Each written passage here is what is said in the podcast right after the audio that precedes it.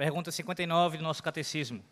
Catecismo Maior de Westminster, pergunta 59. Lerei a pergunta, irmãos, e os irmãos leem a resposta. Vamos lá. Diz assim a pergunta 59.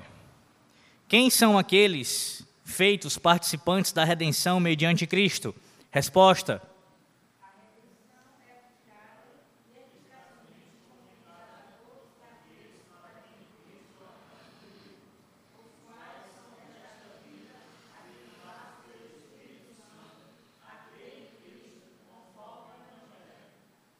Oremos. Ó Deus, muito obrigado, Senhor. Muito obrigado por mais uma vez nos conceder essa maravilhosa oportunidade de ouvir a voz do Senhor pela tua palavra neste lugar. Senhor Deus, que a tua instrução, que o teu santo evangelho, que a palavra do Senhor seja anunciada com fidelidade nessa noite e o teu povo venha a ser edificado por ela mesma. Que o teu Santo Espírito opere em nossos corações e faça-nos compreender também esta verdade acerca de quem de fato são os participantes dos benefícios da redenção do nosso mediador. Ó Deus, que não haja espaço para heresias, para falsos ensinos que corrompem essa doutrina tão pura e tão verdadeira da tua palavra acerca da expiação limitada. Senhor Deus, ao mesmo tempo que clamamos por isso, também te pedimos que sejamos zelosos, mas zelosos em humildade, com temor e tremor diante de ti, não degladeando por aí afora com as pessoas, como se estivéssemos lutando batalhas pessoais, mas lutando pelo teu santo evangelho. Antes de tudo, sendo gratos a ti por tamanha redenção, por tamanha obra que nos alcança imerecidamente. Assim, ó Deus, somente pedimos perdão pelos nossos pecados, por nossas faltas para com a tua santa lei. Perdão, ó Deus, por falharmos e quebrarmos a tua lei todos os dias. Te pedimos que nos perdoe em nome do nosso Cristo, nosso mediador. Oramos em nome dele, em nome de Jesus. Amém. Meus irmãos, nós ah, continuaremos aqui na, nossos estudos no catecismo, falando sobre esse tema da redenção, esse tema tão precioso e tão caro para a nossa fé. E como eu já pontuei aqui antes, que nós temos falado nas quartas, últimas quartas, sobre alguns assuntos que temos ouvido nas exposições em Efésios, capítulo 1. É, ouvimos já Efésios capítulo 1 inteiro sendo exposto. Iremos agora para o capítulo 2, mas que também ainda trata é, de assuntos relacionados à salvação. Você vai observar que o que a gente vai fazer agora, tratar agora, já foi tratado, por exemplo, em Efésios capítulo 1, na pregação de Efésios 1, do versículo 7 ao versículo 10, especialmente do versículo 7 ao versículo 10, quando vimos ali a obra do nosso Redentor. Mas ah, nunca é demais ouvirmos sobre essas verdades, pelo contrário, sempre é importante para que elas fiquem bem firmes em nossos corações. Hoje, o foco do nosso estudo, como bem trata aqui a pergunta e a resposta do catecismo, tem como objetivo é, tratar daqueles no caso dos, dos que são o alvo, aqueles que recebem, os participantes desta redenção. Em outras palavras, a, a quem se destina a redenção de Cristo? Para quem ela é direcionada? E antes de falar sobre isso, eu quero lembrá-los acerca da necessidade da morte de Cristo. Ora, uma vez que o homem ele se rebelou contra Deus e quebrou a sua lei lá no jardim do Éden, e assim se colocou como inimigo de Deus, passando a estar agora morto em seus delitos e pecados, rebelde contra a santa lei do Altíssimo, nessa condição de rebeldia, de afastamento total do Senhor, este homem precisava ser reconciliado com Deus. E Deus não poderia simplesmente perdoar os seus pecados sem ah, punir estes mesmos pecados. E quando eu afirmo que Deus não poderia fazer isso, ah, essa afirmação ah, tem como é, fundamento, fundamentação, a teologia acerca dos atributos de Deus, do próprio ser de Deus. O Senhor Deus, sim, que é graça, que é misericórdia, que é amor e bondade e tantos outros atributos que são magníficos, ele também é justiça.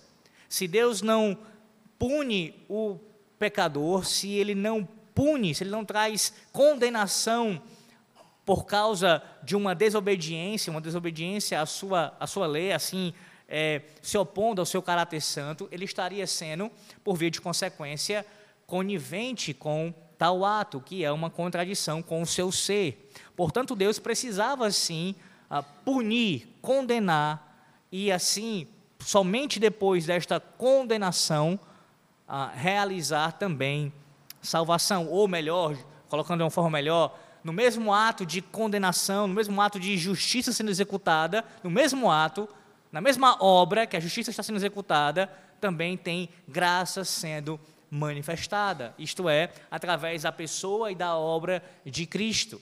Ele, na sua obediência ativa e passiva, em sua obediência à lei do Senhor Deus durante a sua vida e em sua morte, em toda a sua obra completa, ele assim tem uma justiça que é perfeita e satisfaz ao Senhor nosso Deus. Veja isso, por exemplo, em Romanos, capítulo 3, por favor. Romanos 3, e eu peço que você leia, o que o irmão encontrar primeiro pode ler. Romanos 3, versículos 25 e 26.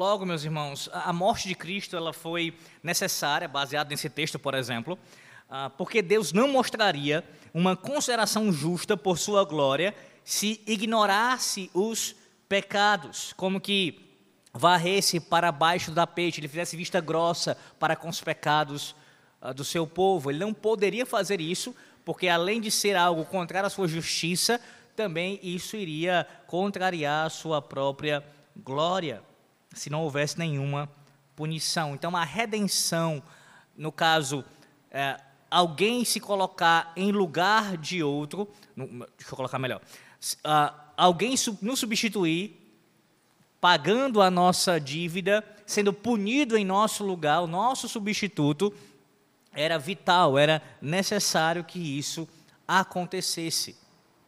E aí, falando agora de forma específica acerca desta redenção que temos ouvido nas últimas semanas, tanto nas quartas como também já ouvimos em exposições em Efésios, como eu já apontei aqui. A, a pergunta é: o que é que Cristo de fato realizou? Antes de você falar sobre quem é alcançado por esta redenção, que é o foco dessa pergunta 59, uma pergunta que está atrelada a ela e que deve ser primeiramente respondida é a seguinte: o que é que Cristo realizou? O que de fato ele fez na cruz?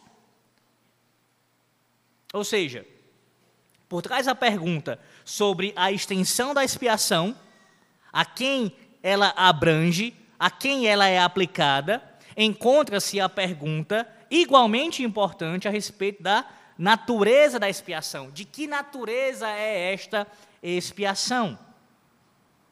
Não sei se você entendeu a pergunta, mas vamos lá. Eu coloquei isso quando expus o texto de Efésios 1, do 7 ao 10. De uma outra maneira, mas isso foi tratado aqui para vocês, diante de vocês.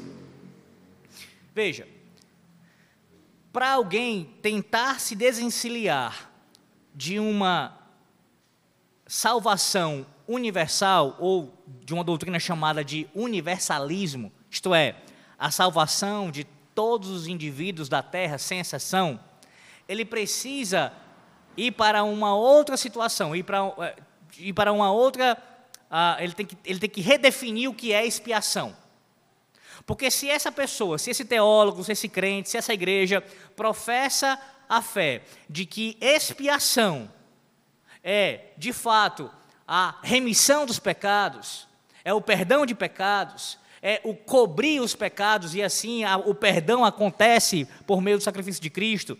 Ele cancela a dívida, a, a, a salvação está garantida através da expiação de Cristo. Se ele conceitua expiação dessa maneira, e ele afirma que Jesus morreu por todos, sem exceção, desde Adão até o último homem que existir, por todos, sem exceção, Jesus morreu por todos. Então, ele tem que levar o seu argumento às últimas consequências e assim entender que Jesus salva a todos.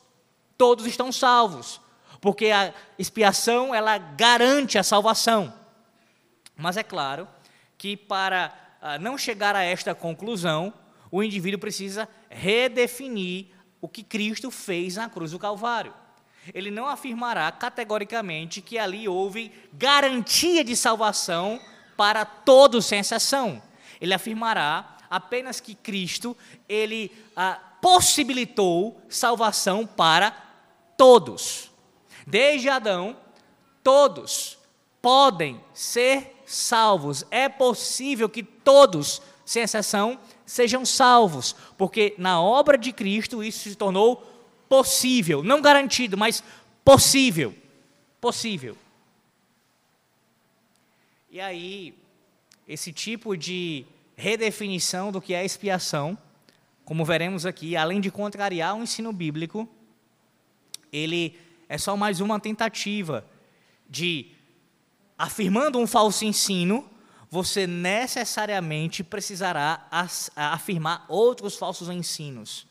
A teologia, meus irmãos, ela é assim, ela está, ela está ah, completamente amarrada, muito bem conectada. De tal maneira que, se você afirma uma, uma faz uma afirmação numa área da teologia, isso traz implicações dentro daquela área e também dentro de toda a teologia, porque ela está completamente conectada, muito bem amarrada. Então não é possível afirmar simplesmente que Jesus morreu por todos, sem exceção, sem observar as implicações disso. Porque se ele morreu por todos, sem exceção, logo todos serão salvos. Se não, então você redefine o que é expiação. Ou seja, o que eu quero dizer com isso é que o indivíduo terá que ficar o tempo todo reformulando e fazendo outras redefinições para sustentar o seu ensino, nesse caso, esse seu falso ensino. Bem, eu quero que você pense acerca de algumas coisas acerca ah, dessa questão da expiação, da ideia de expiação na Bíblia. Primeiro, eu não sei se você já parou a pensar sobre isso, se já parou, ah, ótimo, né? Isso mostra o quanto você tem ah, aguçado sua mente de, em questões teológicas. Mas se você nem não parou a pensar, eu queria que você fizesse esse momento. Lembre-se, por exemplo, do contexto da antiga aliança. De todo aquele culto cerimonial que o próprio Deus estabeleceu para o seu povo durante aquele período da antiga aliança. E aqui eu quero que você pense, de forma mais específica, acerca dos sacrifícios que foram ordenados pelo próprio Deus durante aquele período, até a vinda de Cristo os sacrifícios ordenados pelo Senhor Deus. Pense no Pentateuco, especialmente pense em Levítico. Assim, aquele sistema todo cerimonial, montado pelo próprio Deus, ordenado por Ele, para que ah, o povo executasse para tudo que Deus designou ali, os pecados que fossem cometidos, expiação por causa daqueles pecados. E pense especialmente, ainda mais especialmente, ah, com relação ao sacrifício anual que ocorria por todo o povo. Que o sumo sacerdote ia até o Santo dos Santos e oferecia ali a Deus aquele sacrifício. Pois bem, pensando em toda essa teologia de expiação, de sacrifício da, da antiga aliança, pare para pensar agora, reflita sobre isso. A quem estes sacrifícios eram destinados? Aí você diz, a Deus, Alex, é claro, como oferta a dele. Sim, mas eu digo, os benefícios daquela expiação. Quem eram os participantes? Quem? O povo de Israel. Não todas as nações gentílicas. Não. Não a, a, a Síria, não Babilônia, não o Egito, mas apenas Israel.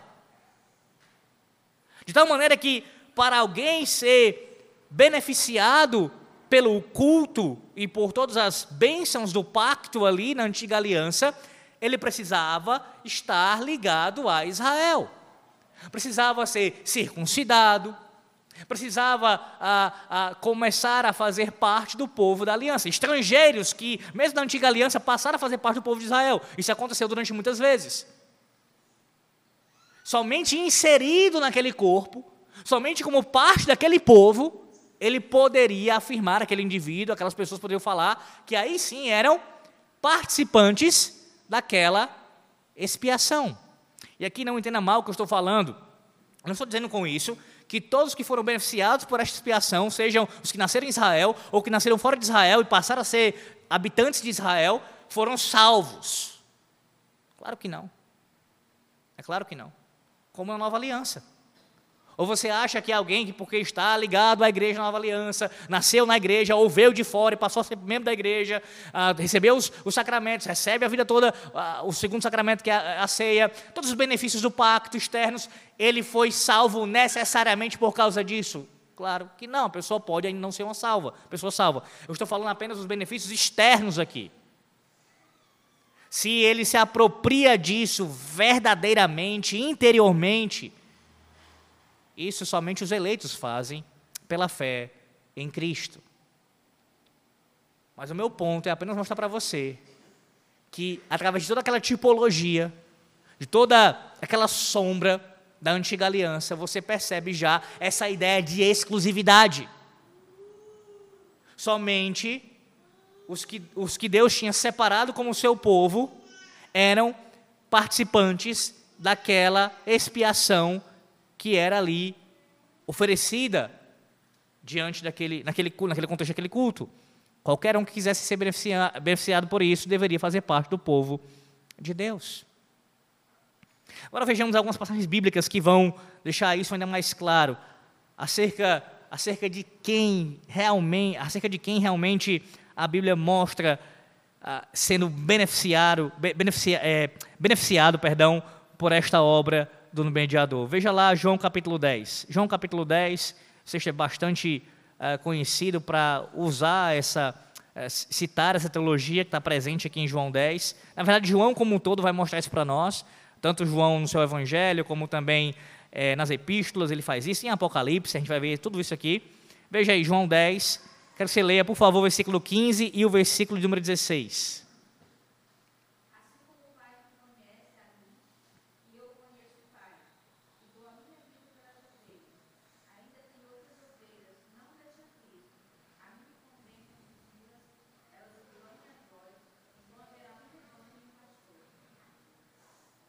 Veja, agora vai lá para João capítulo 6, volte um pouquinho, 6, 37, versículo 37 e o 44.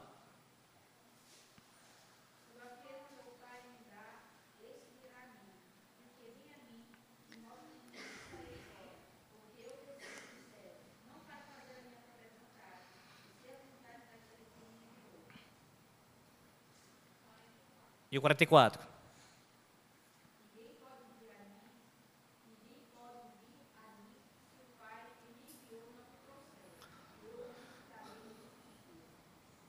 Veja, o que é dito no capítulo 10 de João acerca de quem, por quem Cristo morrerá, naquele contexto ainda morreria, pelas suas ovelhas, é por elas que ele morre, por elas que ele entrega a sua vida. Você tem já no capítulo 6 dito, ah, proferido pelo Senhor, sobre eh, quem seriam esses, ou seja, aqueles quem o Pai havia escolhido e dado a Cristo. Estas são as ovelhas do Senhor, e, e é por estas ovelhas que ele morre. Vai lá para João capítulo 10, agora ainda, é, volte para o 10, e o versículo 26. João 10, 26.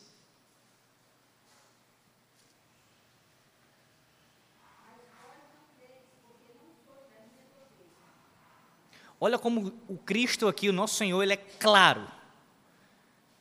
Ser uma ovelha capacita a pessoa a crer e não o contrário. As ovelhas não se tornam primeiramente ovelhas por crerem. Elas são capazes de crer porque são ovelhas. Colocam de outra forma. Só quem ouvirá o chamado interno do Espírito Santo, Cristo falando pelo seu Santo Espírito ao coração, só quem ouvirá são as ovelhas. As ovelhas. Só elas podem ouvir o seu pastor. Só elas. Só elas. E é por estas ovelhas que ele entrega a sua vida. Veja mais uma vez a ideia de exclusividade agora, em outro texto também, já bastante citado aqui, João 17. Vai lá para João 17, quero que você leia os versículos 6, 9 e 19. João 17, capítulo, versículos 6, 9 e 19.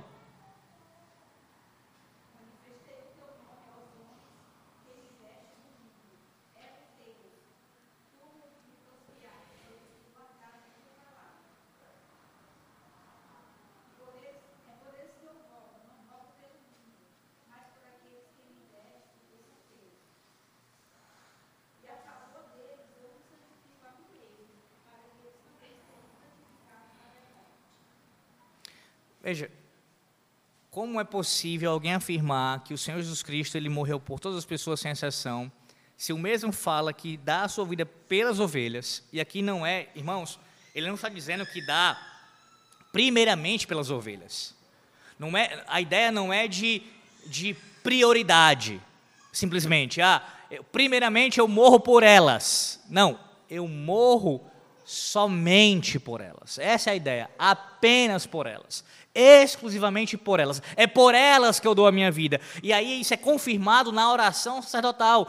Por quem ele ora? Pelas suas ovelhas. Ele não ora por todas as pessoas, mas ele faz intercessão, ele é sacerdote em lugar somente das suas ovelhas, do seu povo. Eis um lugar aqui, tanto em João 6, como em João, João 10 e João 17, para Cristo afirmar a doutrina, no caso se fosse uma doutrina verdadeira, a doutrina da expiação ilimitada ou universal, no sentido de realmente sem exceção. Aqui caberia ele fazer isso, mas ele faz exatamente o oposto disso.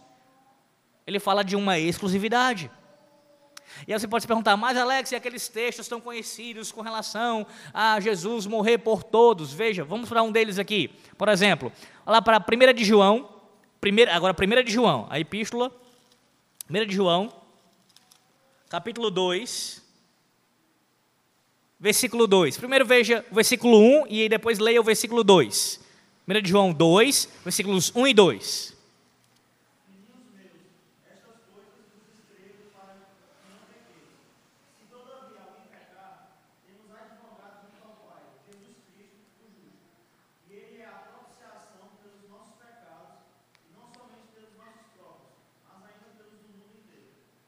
Ora, os nossos opositores, arminianos e outros, eles usam textos como este daqui para afirmar a doutrina da expiação universal, expiação ilimitada. E veja, se o que João está falando nesta epístola é isso que os arminianos afirmam, então João está se contradizendo. Não tem como você fugir disso. Por quê? Porque você tem textos claríssimos, que acabamos de ver, alguns deles aqui, afirmando o oposto do que é dito aqui. Se esse é o entendimento de João, 1 de João 2,2. Se é uma expiação universal, por toda sensação, aqui dito, então está contrariando o que ele falou nessas passagens do, do evangelho que ele escreveu. Não, Alex, não é que ele está contrariando. Eles vão dizer que simplesmente nós é que entendemos errado, nós que interpretamos de forma equivocada os textos do Evangelho. Mas, ora, como podemos chegar a esse raciocínio se os textos do Evangelho são claríssimos? Eu dou a minha vida pelas ovelhas. Quem vem a mim é quem o Pai me deu. Não são outros, mas só os que o Pai me deu vêm até mim. E esses que vêm a mim eu não vou perder, porque eu vou morrer por eles. Eu oro por eles eu asseguro a salvação deles. Como é que esses textos podem ser lidos de uma outra forma que não exclusivista, particular? Uma redenção que é aplicada somente para esses. Como reler isso de uma outra forma? É negar o óbvio. Não, eles aqui estão pegando um texto isolado e sem ler à luz do seu contexto, que vocês verão aqui, acabou de ser, ser lido o versículo 1, vai, vai clarificar isso e do próprio contexto da teologia de João e da teologia bíblica como um todo, fazendo isso, aí sim você desemboca numa teologia falsa como essa dos arminianos. Mas vamos entender isso de forma natural, com natural que eu digo de forma lógica, de forma ah, fácil de compreender. Veja isso. Vá lá para João capítulo 11, versículos 50 a 52. Eu quero que você leia João 11, do versículo 50 ao 52. Tudo aqui, até o momento, é o mesmo autor. Nesse caso, nós é, lemos aqui João 17, João 10, que são palavras de Cristo, mas registradas por João. Então veja, tudo aqui o mesmo autor, o autor de João, o autor do Evangelho, João, e o autor dessa epístola também, João, mesmo apóstolo aqui, inspirado pelo Espírito Santo. Vai lá para João 11, 50 e 52.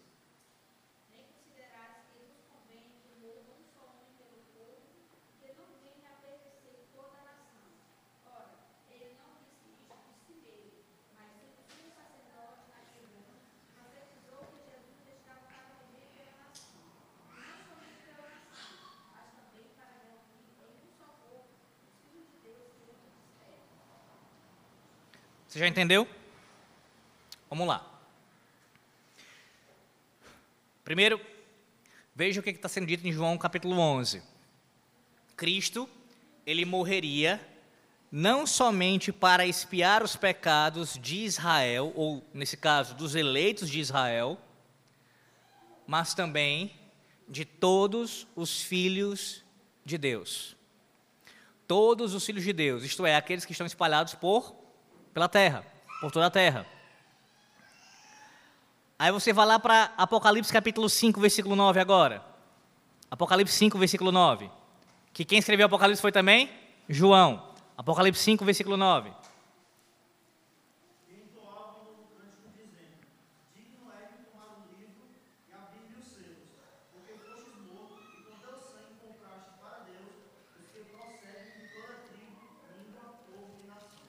Ou seja, o que é que, o que, é que João está falando?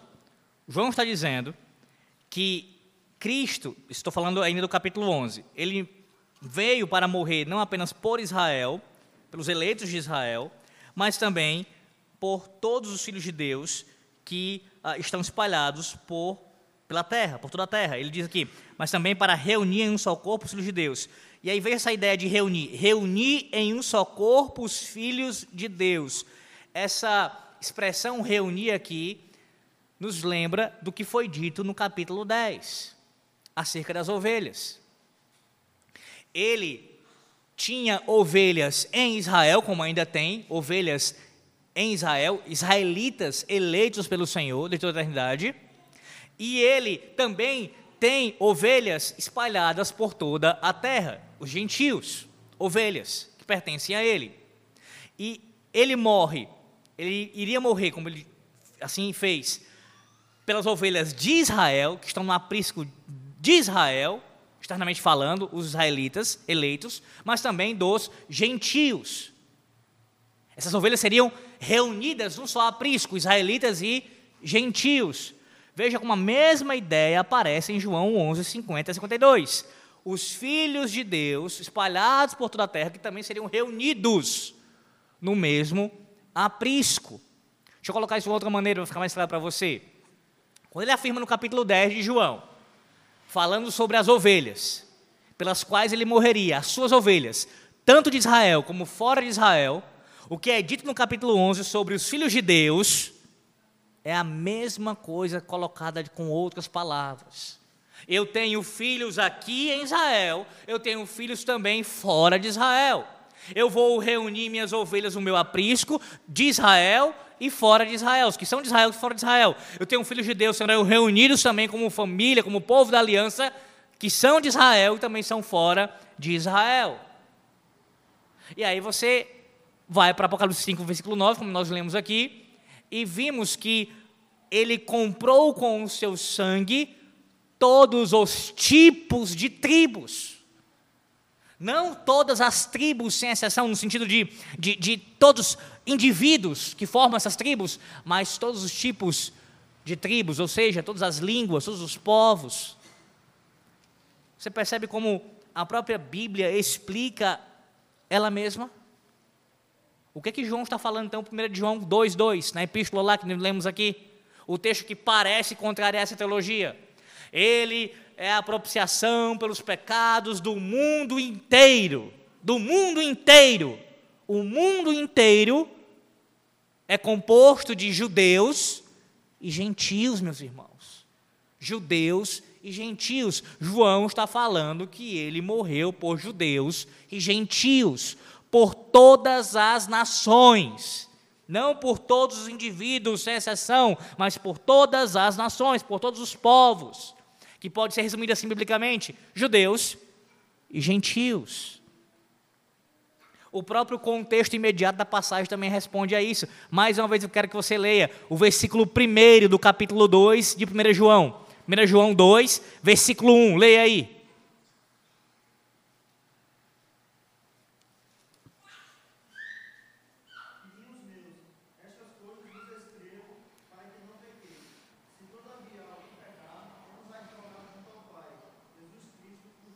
Quem tem um advogado junto ao Pai?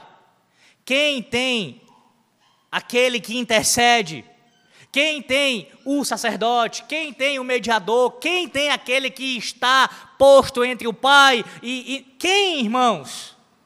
O povo, os filhos de Deus, as ovelhas, judeus e gentios, eleitos por Deus, de toda a eternidade, salvos pela graça mediante a fé somente. Além disso, veja como a Bíblia ainda corrobora mais ainda com este assunto, mostrando que Cristo morreu por muitos, fazendo distinção com todos, por muitos. Marcos capítulo 10, versículo 45. Marcos 10, 45.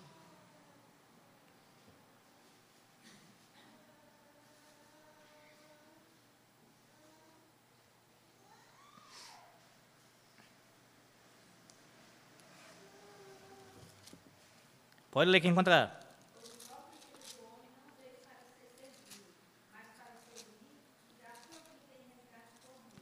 Por muitos. Mateus 26, 28. Mateus 26, 28.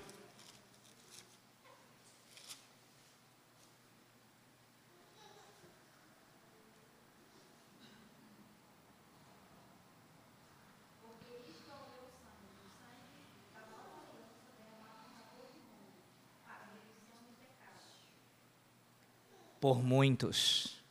Por muitos. Hebreus 9, 28. Hebreus 9, 28. Assim também Cristo, tendo se oferecido uma vez para sempre, para tirar os pecados de muitos, aparecerá a segunda vez sem pecado aos que o aguardam para a salvação.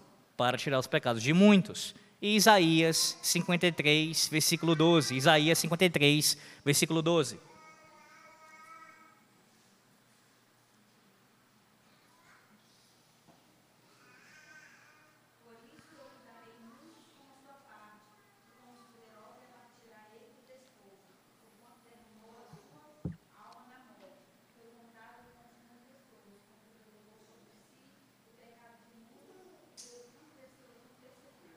Seja, irmãos, nós temos vários textos que mostram a Bíblia afirmando que Jesus morreu por muitos, não por todos. E quando fala de morrer por todos, tenha em mente sempre o seu contexto imediato. 1 João 2,2 mostra que ali ele é a propiciação pelos pecados do mundo inteiro. Está se referindo, obviamente, a por aqueles que ele faz intercessão, por aqueles que ele advoga a causa, no, nesse caso, os seus eleitos, o seu povo. E a teologia de mundo inteiro na Bíblia com relação à salvação está relacionada a judeus e gentios. Esse desenvolvimento que veio desde a antiga aliança, mostrando que Deus tinha um povo separado para si, que não consistia apenas do Israel étnico, mas compreendia o Israel étnico e abrangia também os gentios eleitos por eles, por ele. Agora vá para Efésios 5, 25 ao 27. Efésios 5, do 25 ao 27. O texto também é muito claro. Esse texto ainda vai ser pregado aqui, em nossa, nossa série de Efésios. Então, não quero dar muitos spoilers nesse momento, só mesmo fazer um comentário breve a respeito, bem breve. Efésios 5, do 25 ao 27.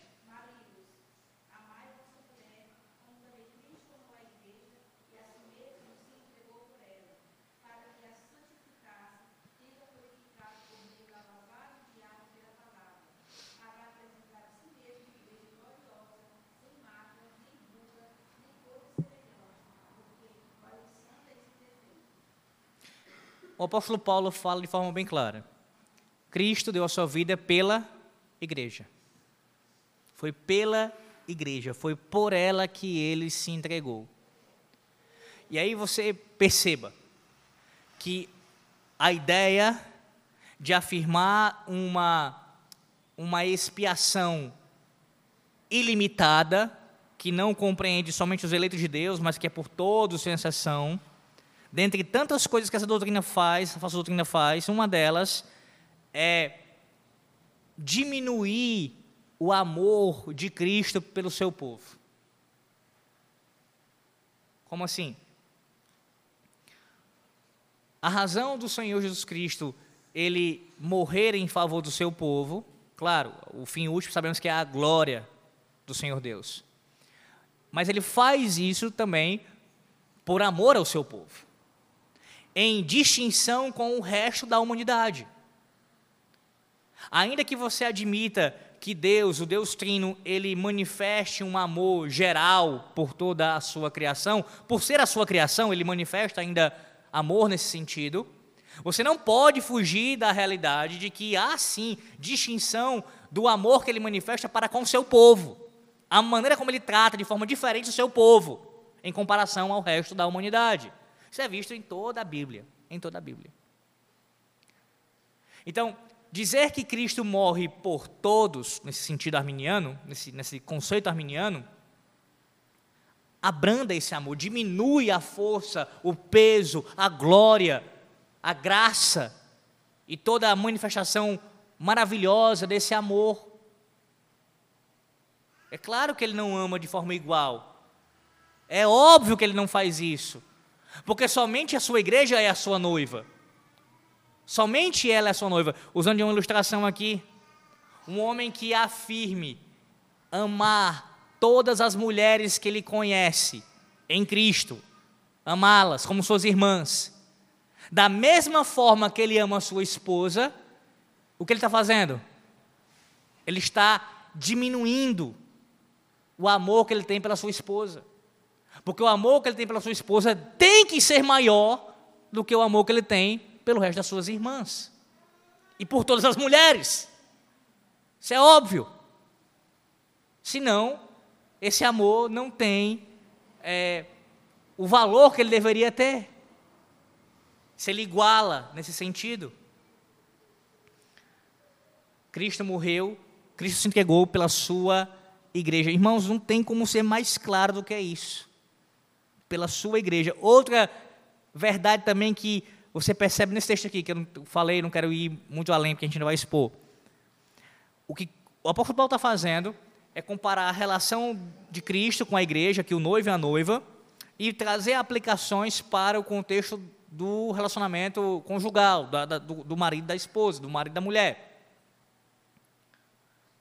Mais uma vez, se Cristo não morre só pela igreja, se o seu se entregar não é apenas pela igreja, se o seu sacrifício, a sua obra, se toda a sua dedicação, se toda a sua entrega, se tudo que ele faz não é exclusivamente pela sua igreja, pela sua noiva, como pode ter um paralelo fiel na relação marital? Para aplicar isso. E dizer, a semelhança, o apóstolo Paulo fala isso para os maridos, a semelhança do que o Senhor fez por nós, que somos sua noiva, que somos sua igreja, seu povo, você, marido, precisa fazer pela sua esposa, não é pela, por todas as esposas que você conhece, não é por todas as mulheres, não, é pela sua esposa, ou seja, exclusivamente pela sua esposa. Vê? perde o paralelo se você não entender que é exclusivamente pela igreja.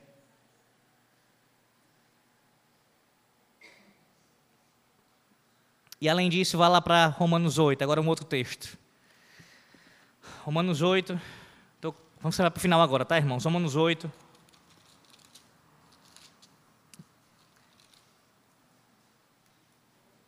Eu farei a leitura aqui do versículo 32. Romanos 8, 32 diz assim: aquele que não poupou o seu próprio filho, antes por todos nós o entregou. Por todos nós o entregou. Porventura, não nos dará graciosamente com ele todas as coisas. Olha a conexão. Aqueles por quem Cristo morreu. Aqueles para quem Deus entregou o seu filho. A, a ideia é para aqueles a quem Deus entregou o seu filho para morrer por eles, para substituí-los na cruz. Para aqueles que Deus fez isso, Deus também não dará todas as coisas, ou seja, os benefícios que decorrem disso, não serão aplicados a estes? É uma pergunta retórica. Sim, é claro que serão, certamente serão. E quem são estes?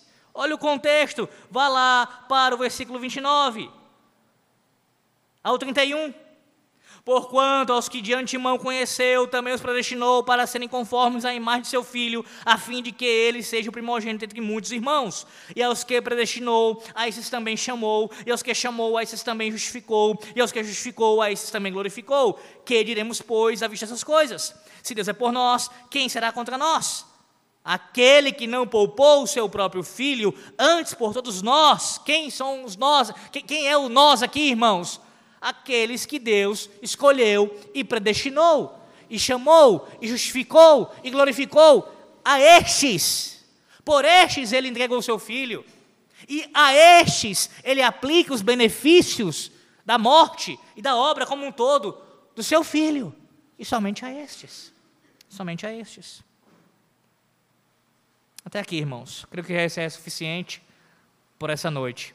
Vamos encerrar aqui a pergunta 59 queria trabalhar um pouquinho acerca da, da oferta livre do Evangelho, mas eu vou fazer isso na pergunta 60. Já poderia fazer aqui, vou deixar só o gancho, porque eu vou tratar na pergunta 60.